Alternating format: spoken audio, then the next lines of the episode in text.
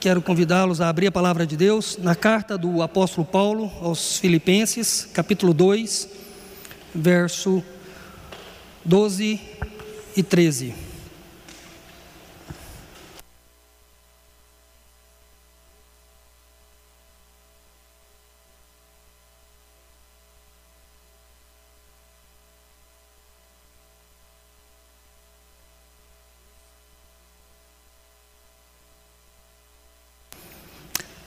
Palavra de Deus nos diz: Assim, pois, amados meus, como sempre obedecestes,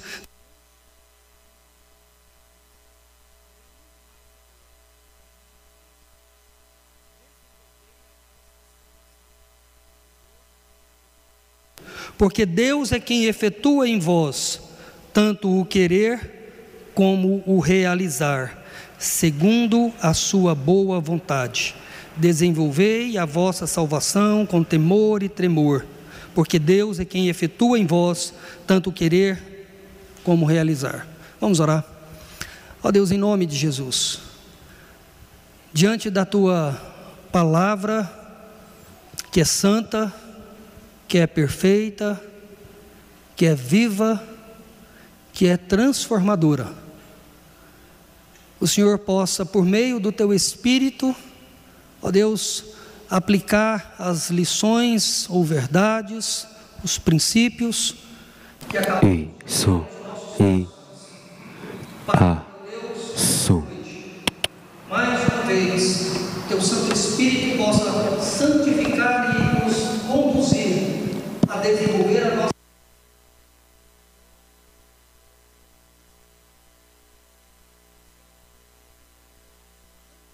bendita salvação. Que teu Espírito Santo possa quebrantar e abrir, ó Deus, estes corações, para que receba a maior bênção de todas as bênçãos, a maior dádiva de todas as dádivas, que é a salvação em Cristo Jesus. Esse é o desejo que nós fazemos em nome de Jesus. Amém. Então, nós estamos nessa semana nos aproximando da maior festa da carne, que é o carnaval. É justamente nessa época onde o diabo e o mundo intensifica as suas forças nos corações humanos. É interessante que em Efésios, o apóstolo Paulo, capítulo 2, verso 1 e 2, ele fala justamente dessa realidade onde as pessoas estão mortas nos seus delitos e pecados. E nesta perspectiva de estarem mortos nos seus delitos e pecados, ele usa a expressão segundo o curso do mundo, segundo o príncipe da potestade do ar, que implica no diabo. Mas ele também usa o terceiro, segundo as inclinações da nossa carne. Então, é, nesse momento terrível, infelizmente, para o nosso Brasil, que é a festa onde os outros países nos conhecem por causa dessa festa, onde aflora de forma tão profunda tantos e quantos pecados da carne, como principalmente a prostituição. E também outros pecados, como também a bebedice e as drogas. E isso vira um verdadeiro caos onde cada vez está mais normal e natural. E nós, como povo de Deus, como igreja de Deus, estamos nesse mundo sem sermos do mundo. E aí já vai duas dicas para nós como cristãos. Primeiro, não precisava dizer, mas vou dizer. Não participe de nenhuma festa parecida com carnaval. Primeiro, não se envolva com nada que chame para esse tipo de envolvimento. Tem outras festas que cristãos podem participar, mas essa não pode. Segundo, não apenas não diga que não vá, porque você pode ser aquele tipo de crente que diz: "Ah, eu não vou". Mas a pergunta é: o que, você faz? Que diferença que você faz no mundo? Você faz alguma diferença no mundo? Simplesmente não ir, simplesmente não participar de uma festa dessa, mas não ser luz onde você vive, onde você mora, onde você trabalha. Aí sim é a segunda dica, de não apenas não ir, mas pelo contrário, pedir graça a Deus para ser luz nesse mundo. E é interessante que no verso que eu não li, o verso 14, verso 13, 14 ele diz, no capítulo 2: Fazei tudo sem murmuração nem contendas, para que vos tornais irrepreensíveis e sinceros, filhos de Deus, inculpáveis no meio de uma geração pervertida e corrupta, na qual resplandeceis como luzeiros no mundo. É esse o grande desafio nosso. E essa carta, toda essa carta do apóstolo Paulo aos Filipenses, um dos grandes pontos dela é justamente esse desafio de crescer e desenvolver a nossa salvação. A grande questão é o que é desenvolver a nossa salvação. O que, que significa isso? Normalmente e eventualmente algumas pessoas me perguntam o que, que esse texto, o que, que essa palavra nessa passagem bíblica está querendo dizer desenvolver a salvação. Primeiro de tudo, desenvolver a salvação não significa aqui é, ser salvo. Já está partindo do pressuposto que a pessoa tem a salvação. Então, o desenvolver a salvação não é uma palavra para não crente. O desenvolver a salvação é uma palavra do apóstolo Paulo para aqueles irmãos que já eram crentes, já eram salvos e que eles precisavam crescer e amadurecer nisso. Uma outra história é a questão da salvação, que vem antes, e que essa salvação é uma obra sempre da graça, das misericórdias, da bondade, do amor, da soberania de Deus na vida das pessoas. Mas o desenvolver a salvação aqui é interessante que tem a ver sim com a nossa salvação, mas em que aspecto? Hoje eu quero, pelo menos, destacar aqui duas verdades ou lições para que a gente possa aprender o que, que significa essa, esse desafio de desenvolver a nossa salvação, porque Deus é quem efetua em nós tanto querer quanto realizar. Calma aí, quem faz? Sou eu ou é Deus? Quem que está fazendo isso? Como que está sendo isso? Portanto, eu quero chamar você para que a gente possa descobrir agora o que significa de fato e de verdade, à luz da palavra de Deus, desenvolver a nossa salvação. Primeiro de tudo, e eu quero que prepare aquele gráfico lá, que vai passar, para ajudar vocês. Quando a Bíblia fala da palavra salvação, e aí esse é o desafio, é entender o significado dessa palavra, e ela tem três implicações, ou três tempos, onde a Bíblia, principalmente no Novo Testamento, deixa isso mais claro do que no Antigo sobre a questão da salvação. Então, em primeiro lugar, a Bíblia fala da salvação no passado, fala da salvação no presente e fala no futuro. Então, primeiro no passado. Quando a Bíblia fala da salvação no passado, ou seja, nós estamos falando, e Paulo está escrevendo essa carta para a igreja, para pessoas que já eram salvas, que já tinham sido alcançadas por Deus. Alcançadas em que sentido? Pode passar. Primeiro, Regeneração. O que é regeneração? Literalmente, regeneração significa uma nova vida. Antes do Evangelho alcançar uma pessoa, essa pessoa está morta nos seus delitos e pecados. Quando o Evangelho alcança essa pessoa, a Bíblia chama isso de regeneração. Joga aí o versículo, por favor. Que esse é o texto mais claro e clássico em relação a isso, que diz: Não por obras de justiça praticada por nós, mas segundo a sua misericórdia, ele o que? Nos salvou, então a mesma palavra que aparece aqui em Filipenses aparece aqui, nos salvou mediante o lavar regenerador. Então, regeneração é o primeiro ato da salvação, onde Deus pega uma pessoa que está morta, que está cega, e traz vida para aquele coração que estava morto, põe vida naquele coração.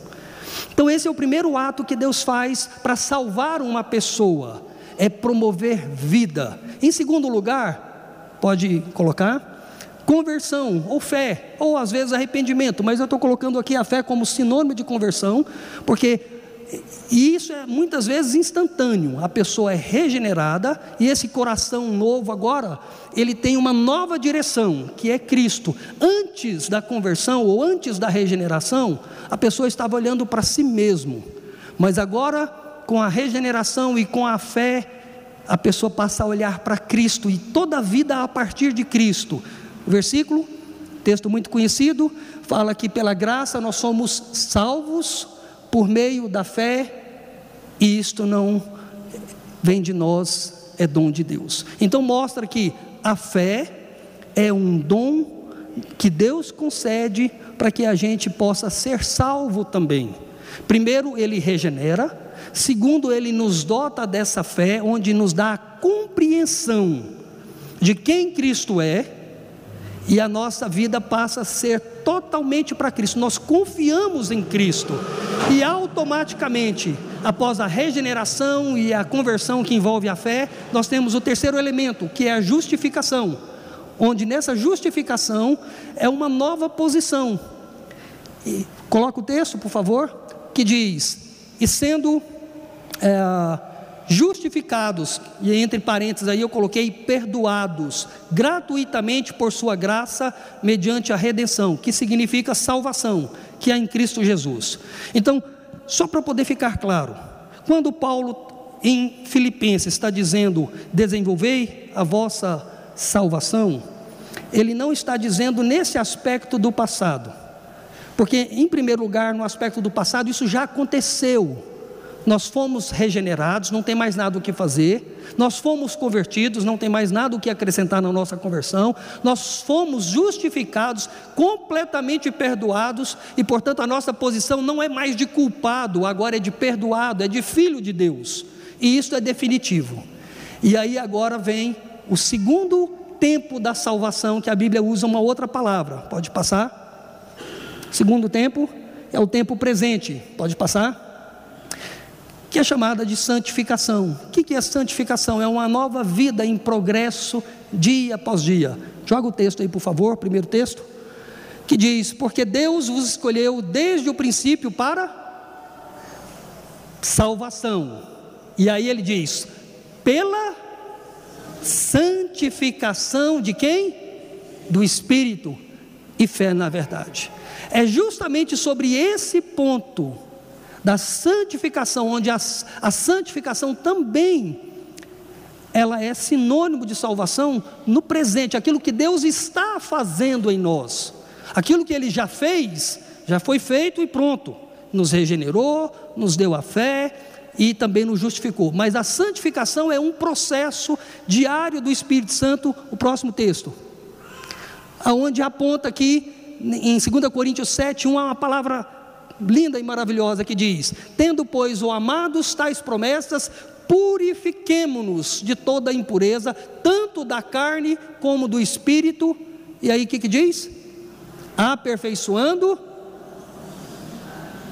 no temor de Deus. Por um lado, a santificação é uma obra do Espírito Santo. Por um outro lado, a santificação é uma obra nossa. Responsabilidade nossa e obra do Espírito. E é isso que Paulo está dizendo aqui em Filipenses. Como ele diz: desenvolvei a vossa santificação. Você pode mudar aqui essa palavra salvação por santificação, porque a palavra salvação aqui indica santificação. Então, desenvolvei a vossa santificação com temor e tremor, porque Deus, o Espírito Santo, é quem efetua em vós tanto querer quanto realizar. Há uma ação responsiva, diária, entre a, o Espírito Santo e eu, agindo para desenvolver essa santificação, que nós vamos falar um pouquinho mais daqui a pouco. Então, existe a salvação no aspecto do passado, que envolve regeneração, que envolve a fé e que envolve a justificação. Existe a salvação no presente, que envolve a santificação, e a Bíblia também fala de salvação no futuro. Passa aí, por favor. Salvação no futuro. Pode passar que é aquilo que é chamado de uma nova vida perfeita e plena, onde em Filipenses 3:1 diz o qual transformará o nosso corpo de humilhação para ser igual ao corpo da sua glória. Primeiro, o próprio apóstolo ele diz que quando Cristo voltar, ele vai transformar esse corpo nosso de humilhação, fraco, pecaminoso, em um corpo igual ao dele, glorificado. E o texto de 1 Coríntios 15, 52 53 também é um texto que mostra como que é esse corpo glorificado. Que ele diz: No momento, no abrir e fechar de olhos, ao ressoar da última trombeta, a trombeta soará, os mortos ressuscitarão incorruptíveis e nós seremos transformados, porque é necessário que esse corpo corruptível se revista de incorruptibilidade e o que é mortal se revista de imortalidade. Então, a glorificação se dá ou há de se dar na volta de Cristo, quando ele vai completar aquilo que ele começou, e aqui está em Filipenses capítulo 1, verso 6, quando ele diz, pode tirar aí, é Filipenses 1, 6, diz: Estou plenamente certo de que aquele que começou a boa obra em vós há de completá-la até o dia de Cristo. Deus começa com a regeneração, com a fé, com a justificação, está agindo na nossa santificação com o objetivo de, quando Ele retornar, Ele há de glorificar a nossa vida e nós teremos uma vida perfeita e plena. Mas até que isso aconteça, Paulo está dizendo para aquela igreja e está dizendo para nós: cada um é responsável para desenvolver a sua salvação. Se você não é crente, você primeiro precisa crer nessa graça, ser convertido pela obra do Espírito Santo. Mas a você que já é crente, cada um de vocês, cada um de nós, somos responsáveis em desenvolver essa bendita e maravilhosa salvação. E é justamente então a primeira verdade é entender o que, significa salvação. Eu acabei de dizer para vocês aqui. Salvação neste texto significa desenvolver a nossa santificação. Essa é a primeira verdade que nós precisamos aprender com esta passagem. Quando Paulo está dizendo, afirmando sobre desenvolver a nossa salvação, ele está dizendo: desenvolva a santificação de vocês. Há uma ação do Espírito Santo e de vocês em comum acordo diariamente. Então, essa é a primeira verdade, entender o significado da salvação. O segundo, ele é um pouco mais prático agora.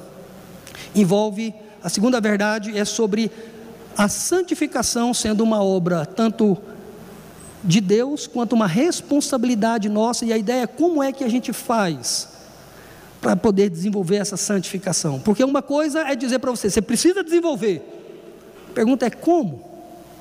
Como que eu posso desenvolver? Então vamos entender um pouquinho sobre isso, esse desenvolver. É interessante quando ele diz desenvolver a vossa salvação, aqui o verbo está no imperativo, e quem conhece um pouquinho de português sabe que o imperativo é o quê? É uma ordem. Você tem o dever e a obrigação de desenvolver. Deus está mandando aqui. Ele diz: Eu salvei você, regenerei você, eu ah, dei o dom da fé para você, converti seu coração para mim, eu justifiquei você, ah, eu vou glorificar você, e eu e você estamos numa parceria até eu voltar dessa da sua santificação, onde eu vou agir na sua vida, mas aquilo que você precisa fazer, você vai fazer. É mais ou menos isso, é essa ideia de responsabilidade, de esforço, de dedicação, que essa passagem, Paulo, ao escrever para aqueles irmãos, estava afirmando a importância deles crescerem nessa fé, deles se aperfeiçoarem cada vez mais na crença deles e é interessante que santificação nada mais é do que justamente o crescimento espiritual. Falar de santificação é falar em crescer na nossa capacidade de relacionar melhor com Deus, de crescer na nossa capacidade de relacionar melhor uns com os outros, de crescer mais ainda na nossa capacidade de poder servir a Deus neste mundo tenebroso. Então, santificação, portanto, tem tudo a ver com o nosso tema deste ano, serviço. É um grande desastre uma pessoa que serve, que faz um monte de obras, mas tem um coração distante de Deus, que tem um testemunho pessoal horrível. E não é isso que Paulo quer. Ele quer que nós possamos servir com eficácia, mas fazer isso com santidade, fazer isso com uma mudança de vida, que possa envolver tanto as pessoas na igreja, quanto na nossa família, quanto na própria sociedade, porque a santificação ela vai envolver tudo isso e é dentro dessa perspectiva que aí ele vai trazer algumas direções sobre essa santificação. No verso 12, por exemplo, uma palavra que nos chama a atenção, logo no início, que muitas vezes a gente não dá atenção nessas palavras mais simples, quando ele diz assim, pois, Esse assim, pois, aqui tem a ver com o contexto anterior. E qual que é o contexto anterior? Do verso 5 até o verso 11, que diz: Tende em vós o mesmo sentimento que houve também em Cristo Jesus. Ele, subsistindo em forma de Deus, não julgou como usurpação ser igual a Deus, antes a si mesmo se esvaziou, assumindo a forma de servo, tornando-se em semelhança de homens, reconhecido em figura humana, a si mesmo se humilhou, tornando-se obediente até a morte, morte de cruz. Então, quando Paulo diz assim, pois, meus irmãos de Filipenses e meus irmãos da igreja presbiteriana de Vila Formosa, assim como o Filho de Deus, sendo Deus, ele se fez homem e voluntariamente obedeceu ao Pai, de se fazer homem e de passar por todo o sofrimento, de obedecer plenamente tudo aquilo que o Pai queria que ele fizesse, ele fez de livre e espontânea vontade. Em se fazer homem, em morrer, em sofrer, em se entregar completamente. Ele diz: assim, pois, como Cristo fez, desenvolva a salvação de vocês em obediência à palavra também. Portanto, há uma comparação aqui e um exemplo. Assim como o Deus Todo-Poderoso, que é o Filho de Deus, abriu mão de tudo e diz: Eu vou obedecer plenamente a palavra do meu Pai, voluntariamente eu vou servir.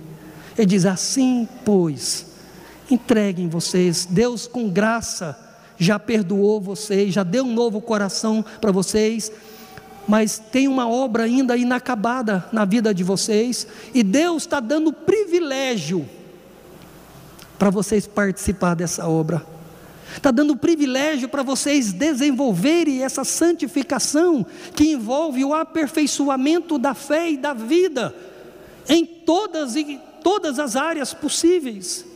Portanto, é um privilégio, é uma responsabilidade, sim, mas é também um privilégio de crescermos em uma parceria com a graça de Deus, com o poder de Deus agindo em nós e não fora de nós, como o apóstolo Paulo diz em Efésios, que Deus é poderoso para fazer infinitamente mais do que tudo quanto pedimos ou pensamos, conforme o seu poder que opera em nós e não fora de nós.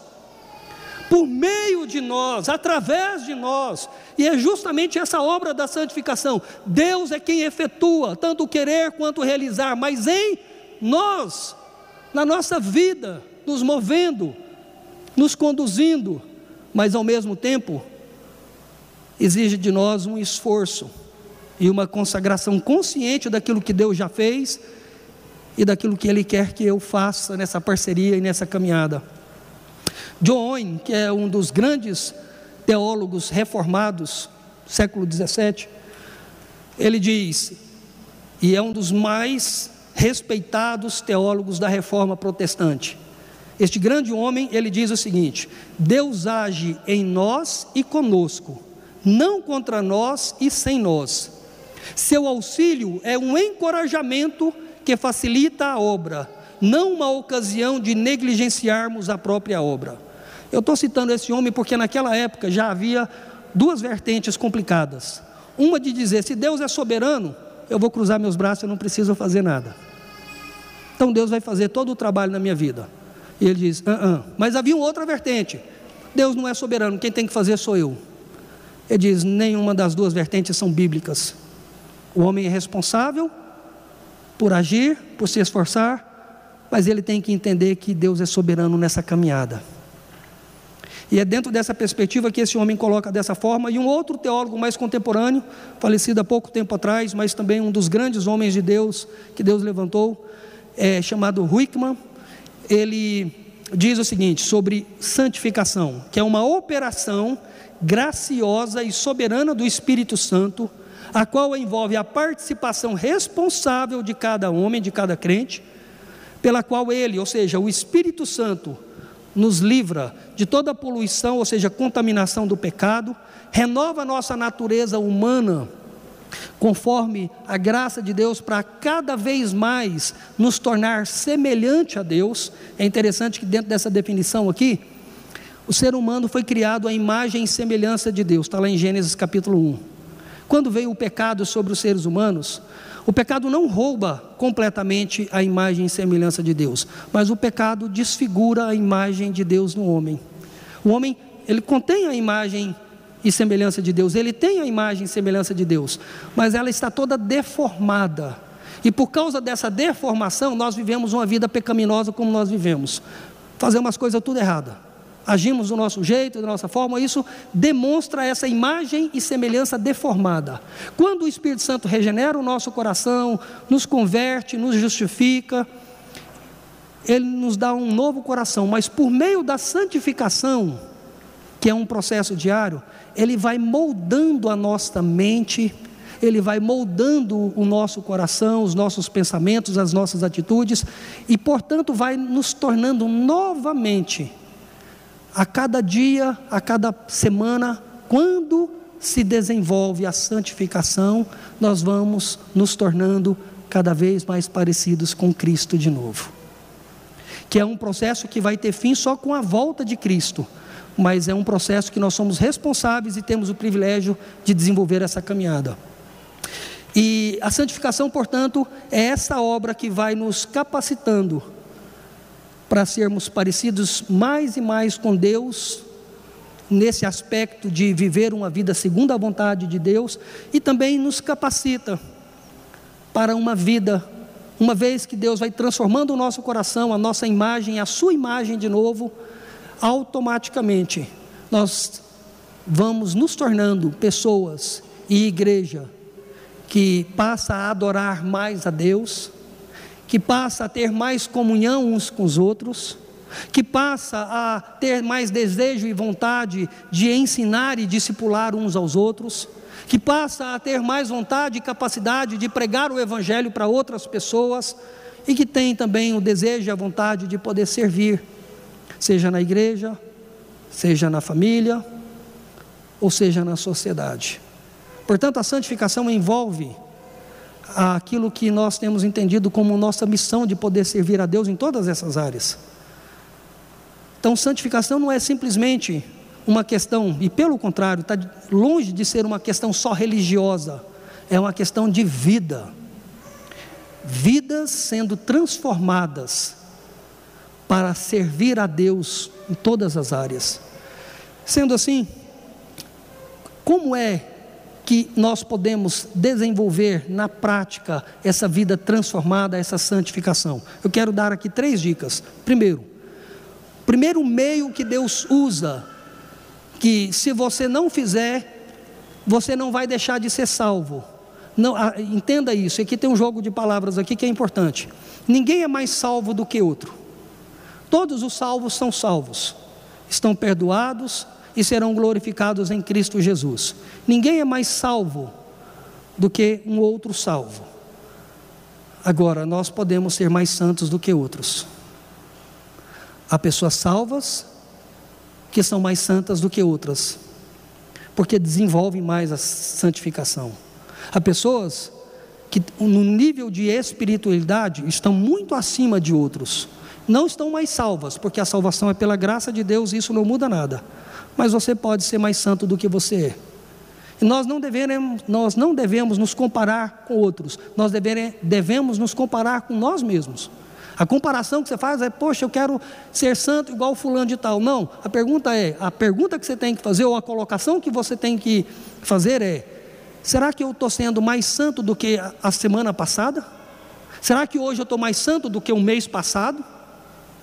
Aí sim, aí você está avaliando você com você mesmo.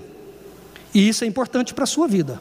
E não comparar com outras pessoas, você tem que comparar com você mesmo e entender se você, a cada semana, a cada mês que passa, você está sendo uma pessoa mais santa. E ser mais santo, literalmente, tem a ver com mudança de vida em relação à sua família, primeiro lugar, à igreja, a maneira como você serve aqui na igreja, desenvolve relacionamento aqui na igreja, e a maneira como você serve também na sociedade. Então é fácil de poder medir, não é tão complicado de medir a santidade, porque tem a ver com o seu crescimento na fé. Se você está sendo uma pessoa que está crescendo mais na sua fé, está sendo uma pessoa mais fácil de, ser, de conviver com você, se você é uma pessoa difícil de conviver com você, então significa que tem uma área da sua vida na santidade que está lá embaixo. Talvez algumas áreas na sua vida estão tá lá em cima, mas tem algumas áreas na sua vida que está pobre, que está literalmente fraco. E é aí que você tem que entender: o Senhor me ajuda. E aí Deus vai dizer: sim, eu vou te ajudar. E a primeira forma de eu te ajudar a você crescer na santidade é estude mais a Bíblia, leia mais a palavra, reflita mais na palavra de Deus. João 17, verso 17 diz: santifica-os na tua palavra, porque a tua palavra é a verdade. A verdade é a tua palavra, santifica-os na tua palavra. A ideia é que a santificação, em primeiro lugar, se dá por meio da palavra, seja na sua leitura devocional, seja na sua Uh, no seu estudo na escola dominical, no grupo familiar, no culto à noite, quando se prega a palavra. Então, é a palavra que santifica a minha vida e a sua vida. Em especial, quem transforma a nossa vida, quem faz milagre de mudar o nosso coração, é por meio da santa palavra de Deus. Por isso, o salmista, lá no Antigo Testamento, e isso não é uma obra só do Novo Testamento, lá no Antigo Testamento, Salmo 119, verso 11, o salmista diz: Eu guardo no meu coração a tua palavra. Para quê? Para não pecar contra ti. Então, quando nós guardamos a palavra no nosso coração, e só tem um jeito de você guardar a palavra no seu coração. Se você ler essa palavra todos os dias, você se alimentar dessa palavra, principalmente na sua vida diária, e não apenas no culto público, como um culto como esse. Então, um grande desafio para você crescer espiritualmente é vai estudar a palavra, vai meditar na palavra, vai refletir na palavra e hoje nós temos aí, por meio da internet, ah, uma forma boa de você usar o seu celular para a glória de Deus. Baixe aplicativos, baixe estudos, vai meditar. Você não tem desculpa para não crescer na, no conhecimento da palavra de Deus. Você tem um celular que, se você falar assim, eu vou colocar aqui 15, 20 minutos, meia hora, e falar assim, eu vou deixar de meia hora ficar fuçando em algumas coisas do WhatsApp ou do Facebook, ou seja lá do que for, pode até fazer isso, não precisa deixar de fazer. Mas o ruim é quando você só faz isso e não usa uma ferramenta tão boa, que tem estudos tão bons, para poder ser usado para santificar a sua vida. Portanto, Deus vai santificar a sua vida se você ler a Bíblia mais. Se você não ler, você não vai ter santificação, não vai ter progresso na sua vida. Segundo, Deus vai santificar a sua vida a partir do momento que você começa a orar mais também, não apenas a ler, mas também a oração. E é interessante quando a gente fala sobre oração, porque a oração é um meio onde nós abrimos o nosso coração para colocar diante de Deus as questões mais básicas da nossa vida. E a oração do Pai Nosso, esses dias atrás na escola dominical, gastamos aqui algum tempo refletindo na oração do Pai Nosso e a importância dos conceitos ou da teologia, da doutrina que ela traz para a nossa vida, onde nos mostra uma total dependência de Deus. Quando ele diz, Pai nosso que estais no céu, santificado seja o teu nome, santificado seja o teu nome onde? Deus é santo, santo, santo. Como que Deus pode ser mais santo? Ah, ele pode ser mais santo na sua vida. Ele pode ser mais santo no seu casamento. Ele pode ser mais santo no seu trabalho ele pode ser mais santo no seu envolvimento com a igreja, na sua vida ele pode ser mais santo. E é por isso que aí a oração do Pai Nosso nos remete a isso. E nos remete depois a, sobre venha o teu reino, seja feita a tua vontade. O pão nosso de cada dia nos dai hoje. Perdoa as nossas dívidas. Livra-nos das tentações, livra-nos do mal. Ou seja, toda a oração, toda essa conversa nos faz olhar para nós mesmos e perceber o quanto nós precisamos mais do Senhor e depender mais dEle. E quando a gente ora dessa forma, o Espírito Santo vai trabalhando no nosso coração, vai movendo o nosso coração, aí se dá a santificação. O meu esforço de orar, de tirar tempo para orar, e o Espírito Santo vai trabalhando nisso e vai moldando. Ah, Timothy Keller um pastor também contemporâneo, ele fala algo fantástico em relação ao poder da oração. Ele diz: pela oração, o nosso conhecimento um tanto abstrato de Deus se torna real para nós do ponto de vista existencial. Ele diz que quando nós oramos, aquele conhecimento que nós temos que Deus é soberano, que Deus é poderoso, por meio da oração, eu começo a entender, de fato Ele é soberano. De fato é poderoso, porque quando você não ora, você diz, não, Deus é soberano, mas aí fica, o que, que isso tem a ver com a minha vida? O que, que isso tem a ver com os meus problemas? O que, que isso tem a ver com as minhas lutas? E parece que muitas vezes não tem nada a ver. O fato de Deus ser soberano, quando você é uma pessoa que não ora, quem Deus é não faz menor diferença para a sua vida. Mas quando você ora, quem Deus é faz toda a diferença para a sua vida e para a sua história. É isso que ele está dizendo. E ele continua: não apenas cremos na glória de Deus, mas sentimos a grandiosidade dela enchendo o nosso coração. Não apenas cremos no amor de Deus, mas sentimos o nosso coração sendo inundado com esse amor. A oração é a maneira pela qual todas as coisas em que acreditamos e que Cristo conquistou para nós se torna de fato nossa. Quando você ora, quem de fato Deus é e aquilo que de fato Cristo fez por nós passa a fazer sentido para você. E ele conclui: é a maneira pela qual a verdade, que é a palavra de Deus, opera em nosso coração para criar novos instintos, reflexos e disposições. Então essa frase, essa frase dele aqui, literalmente, ela é fabulosa porque ela diz que à medida que você lê as Escrituras, e à medida que você vai orando, e você não precisa gastar uma hora do seu dia para fazer isso, mas se você gastar o tempo, se você gastasse 10% do tempo que você mexe no celular ou fica na televisão à toa, você ia ver a diferença que você teria depois de um ano na sua vida de crescimento, de santidade. Tira o dízimo do tempo que você fica na televisão, tira o dízimo do tempo que você fica no celular, e vai ler, e vai orar. E daqui a um ano você me fala se Deus não está fazendo grandes coisas na sua vida, por meio da palavra, por meio da oração.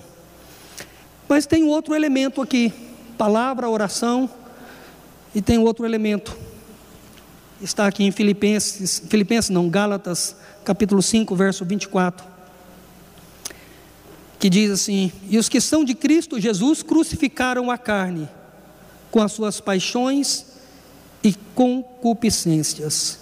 E os que são de Cristo Jesus crucificaram a sua carne com as suas paixões e concupiscências.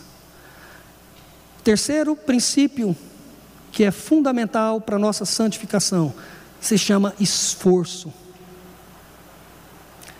se chama literalmente aqui a ideia de você se esforçar de todas as formas, porque quando Paulo usa essa expressão aqui em Gálatas 5, 24, aqueles que são de Cristo crucificaram a sua carne, ele está falando para a gente crente, para a gente que ama Deus e que estamos seguindo o modelo de Cristo, Cristo se crucificou ele foi crucificado por nós para nos salvar. E ele disse: se você é crente, então siga o modelo de Cristo. Você não precisa ir para a cruz, literalmente, porque ele já foi, mas você precisa pegar as suas paixões, você precisa pegar os seus desejos pecaminosos, você precisa pegar os seus pensamentos e atitudes pecaminosas e colocar na cruz. Só que essa ideia de colocar na cruz tem tudo a ver com muito esforço, muito sacrifício, porque falar de cruz é falar de algo pesado. Ninguém quer ir para a cruz, nem Cristo queria ir para a cruz. Ele orou e disse: Pai, se possível, passe de mim esse cálice. Eu não quero ir para aquela cruz. Mas aí o pai disse: Não tem jeito, meu filho. Você precisa ir para aquela cruz para ser o Salvador.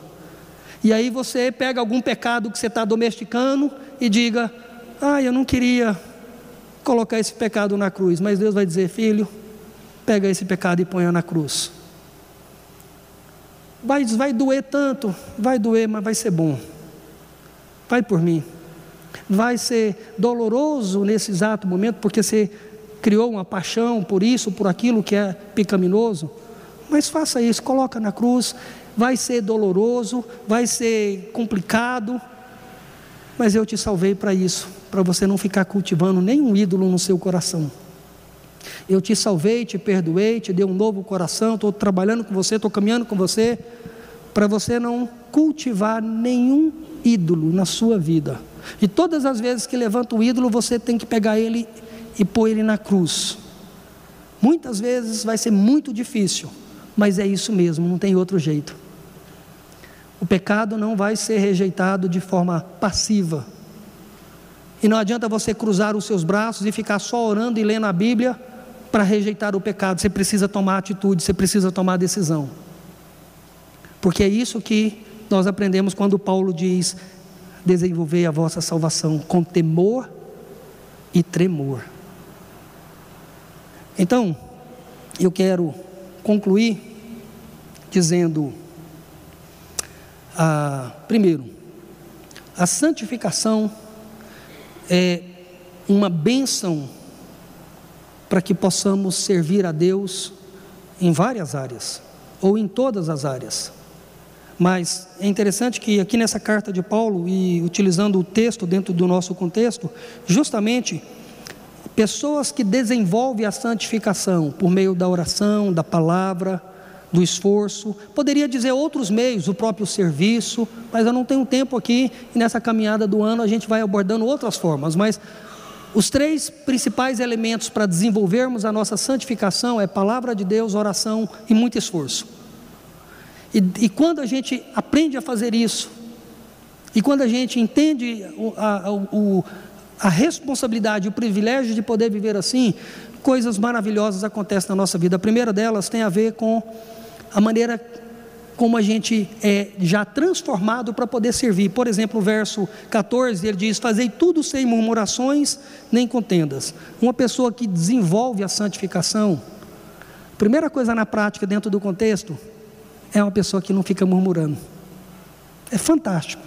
Não está aqui à toa. Ele fala: desenvolver a vossa salvação, porque Deus é quem efetua tanto em vós o querer como realizar. E logo em seguida ele diz: vai ser uma grande bênção a santificação na sua vida, porque você vai ser uma pessoa que vai murmurar menos. Se você é uma pessoa que fica murmurando, então saiba disso. Está precisando de santidade, mais, mais santidade na sua vida. A murmuração é falta de santidade na sua vida. A reclamação é falta de santidade na sua vida. É porque você não atingiu um nível legal ainda de maturidade espiritual e por isso você reclama como todo mundo reclama. Porque todo mundo que está reclamando não está crescendo na vida de santidade, e assim, se isso é normal, então é normal. Mas para quem está desenvolvendo uma vida de santidade, não é normal. A falta de murmuração, ou seja, não murmuração, é uma obra que Deus está santificando a minha vida. E ele continua, depois no final do verso 15: Para que vos torneis irrepreensíveis e sinceros, filhos de Deus, inculpáveis no meio de uma geração pervertida e corrupta, na qual resplandeceis como luzeiros no mundo. Segunda aplicação, a santificação faz com que a gente possa brilhar onde nós estamos. Você vai brilhar, você não vai ser um marido perfeito, mas você vai ser um marido que sua esposa vai se orgulhar disso. Você não vai ser uma esposa perfeita, mas vai ser uma esposa que seu marido vai ter prazer em estar com você. Não vai ser um não serão pais perfeitos, mas serão pais que os filhos terão prazer em estar com vocês e compartilhar as coisas. Não serão filhos perfeitos, mas serão filhos ah, que os pais também têm muita alegria de poder caminhar junto. E assim vai. Não seremos perfeitos, mas no sentido pleno, mas seremos pessoas que as pessoas querem estar conosco, querem e ver a gente perto, porque de alguma forma a gente vai transmitir algum tipo de luz que vai abençoar a vida de outras pessoas. Pessoas que desenvolvem a santificação não apenas são pessoas que deixam de murmurar, mas são pessoas que fazem diferença onde elas estão. E por último, no verso 16, ele diz: preservando a palavra da vida, para que no dia de Cristo eu me glorie que não corri em vão, nem me esforcei inutilmente. Ele continua no verso 17: Entretanto, mesmo que seja eu oferecido por libação sobre o sacrifício e serviço da vossa fé, alegro-me com todos vós, me congratulo. Assim, vós também, pela mesma razão, alegrai-vos e congratulai-vos. Então, a palavra, primeiro aqui no verso 16, preservando a palavra da vida, significa a palavra da vida aqui, ela pode ser substituída aqui nesse contexto pela palavra do Evangelho, preservando essa palavra do Evangelho no coração de vocês, no sentido de que esse Evangelho está transformando vocês, mas também vai ser usado para testemunhar, para transformar outros. Não apenas as pessoas vão ver as nossas boas obras através da nossa luz, do nosso testemunho, mas as pessoas vão ouvir da nossa boca o Evangelho que está transformando a nossa vida e que é poderoso para transformar a vida de outras pessoas. E Paulo tá, e ele, a conclusão que Paulo chega diz: se eu tiver que morrer, ele estava preso quando ele escreveu essa carta, eu vou morrer feliz sabendo que eu fiz o meu trabalho de ensiná-los no caminho que vocês devem seguir e que isso aconteça o mesmo com vocês. Se vocês tiverem que morrerem, e que vocês possam olhar para trás e dizer: o que eu fiz na vida de outras pessoas, que bênção que foi. Então, falar sobre santificação envolve essa perspectiva do nosso testemunho para abençoar a vida, a nossa vida e a vida de outras pessoas. E a santificação, de acordo com 1 Pedro 1, 15 e 16, quando ele diz: Pelo contrário, segundo é santo aquele que vos chamou, tornai-vos santos também vós mesmos em todo o vosso procedimento. Então lembre-se, a santificação é para cada área da sua vida. Não tem nenhuma área da sua vida que você pode dizer, essa área aqui eu não quero santidade. Cada área da sua vida. Então, todos nós aqui não devemos olhar para o outro e julgar o outro. Nós devemos olhar para nós e perguntar: qual área da minha vida que eu estou falhando e eu preciso mais da graça de Deus e me esforçar mais para poder ter uma mudança de vida. Um segundo desafio é que a salvação, a santificação, ela é uma marca real e verdadeira para aqueles que realmente são salvos. É, Hebreus 12, 14 diz: Segui a paz com todos e a santificação, sem a qual ninguém verá a Deus. Se você diz que é salvo, que foi convertido, mas sua vida não tem mudado em nada e você não está crescendo e progredindo, não gosta de ler a palavra, não gosta de orar, não gosta de participar dos cultos, então você não pode dizer que você é uma pessoa salva, por mais que você seja uma pessoa religiosa. Então, o autor de Hebreus, ele afirma que sem esse desenvolver da santificação, sem essas evidências da santificação, não tem salvação. O que tem então? Tem religiosidade, mas salvação não. Portanto, a, o desenvolver a santificação, além de ser uma bênção para a minha vida e para a vida de outras pessoas, é uma segurança que eu tenho de que eu sou salvo. E tem muitas pessoas que têm dúvida ainda da sua salvação. Talvez seja porque não está desenvolvendo a sua santificação. Porque à medida que você desenvolver a sua santificação, você vai ter certeza da sua salvação. Aplicação para os não crentes ou não salvos, que talvez me ouve aqui ainda nesse momento, é possível que tenha uma pessoa ou outra. Se você ainda tem dúvidas a respeito da sua salvação, se você ainda tem dúvidas a respeito da sua conversão, então a coisa mais certa que você precisa fazer é clamar a Deus para que possa te dar esse coração realmente regenerado, essa fé genuína, porque eu poderia aqui, com algumas palavras bonitas, fazer talvez você levantar do seu lugar e levantar a sua mão e fazer você entregar a sua vida para Cristo. Tem muitos pastores que são bons em fazer isso, mas não são pastores que fazem você se tornar uma pessoa convertida.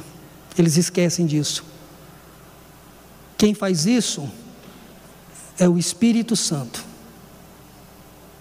Quem converte o seu coração, quem te dá a fé e o arrependimento, é o Espírito Santo. Então, se você ainda tem dúvida a respeito da sua salvação, saiba que sem Cristo você está perdido. Saiba que sem Cristo, se você morrer, você está condenado a sofrer eternamente. Então, se você ainda tem dúvida a respeito da sua salvação, a minha orientação para você é que você possa falar com Deus e pedir para que Ele possa fazer uma obra no seu coração, de tal forma que você possa ser uma pessoa convertida e assim possa entregar a sua vida para Jesus em fé e arrependimento e ter uma vida e uma caminhada. E como igreja nós estamos aqui, todos nós nessa caminhada, crescendo juntos, nos esforçando juntos, para que em tudo e em todas as coisas nós possamos glorificar o nome de Deus. Eu quero convidar, o senhor pode vir, senhor Márcio, vai cantar uma música aqui. Enquanto o senhor Márcio canta um cântico para nós, para que a gente possa refletir na letra. Eu queria que você pudesse estar também no seu coração, pensando nisso e pensando naquilo que você acabou de ouvir nessa noite. Então, aproveite esse momento dessa música especial para refletir, tanto na letra dela, quanto também na mensagem que você acabou de ouvir. E depois, após a, o cântico, nós vamos orar e vamos impetrar a bênção do Senhor sobre as nossas vidas.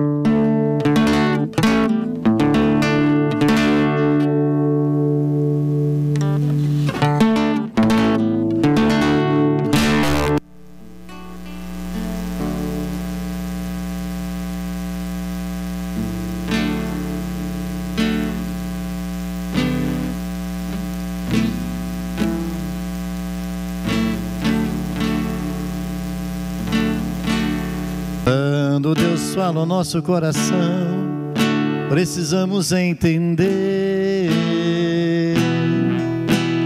Muitas vezes Deus está falando e fingimos não compreender.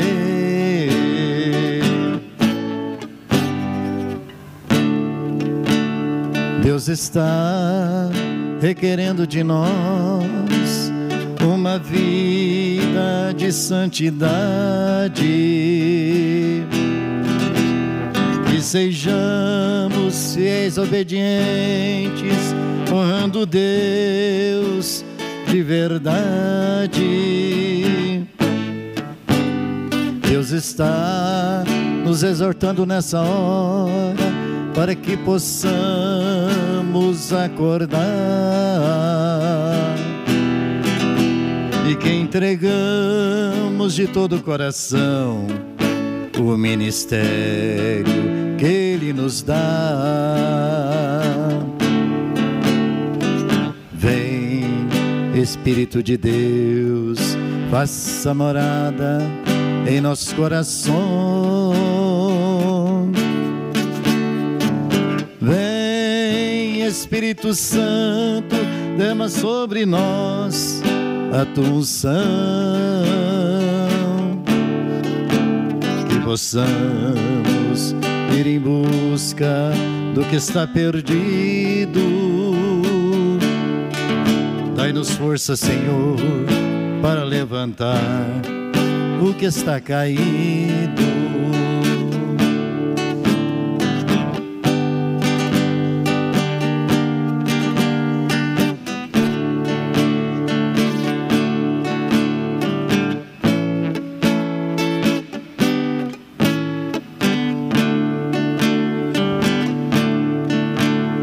Deus está nos exortando nessa hora para que possamos acordar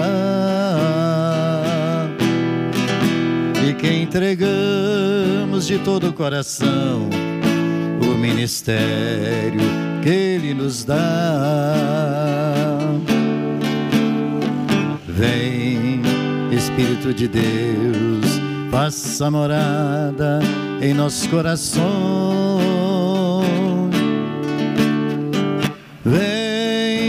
Espírito Santo, dando sobre nós a tua unção. Que possamos ir em busca do que está perdido. Dai-nos força, Senhor, para levantar o que está caído. Dai-nos força, Senhor, para levantar o que está caído.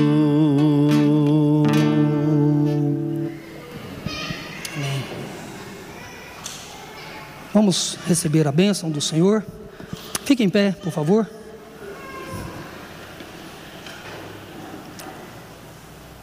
Que a bênção do Deus triuno seja sobre cada um de nós, que o poder, a soberania de Deus o Pai, que a graça e a misericórdia de Deus o Filho e que a santidade e o poder de Deus o Espírito Santo seja hoje e todos os dias e para todos sempre sobre todos a bênção do Deus triuno. Amém.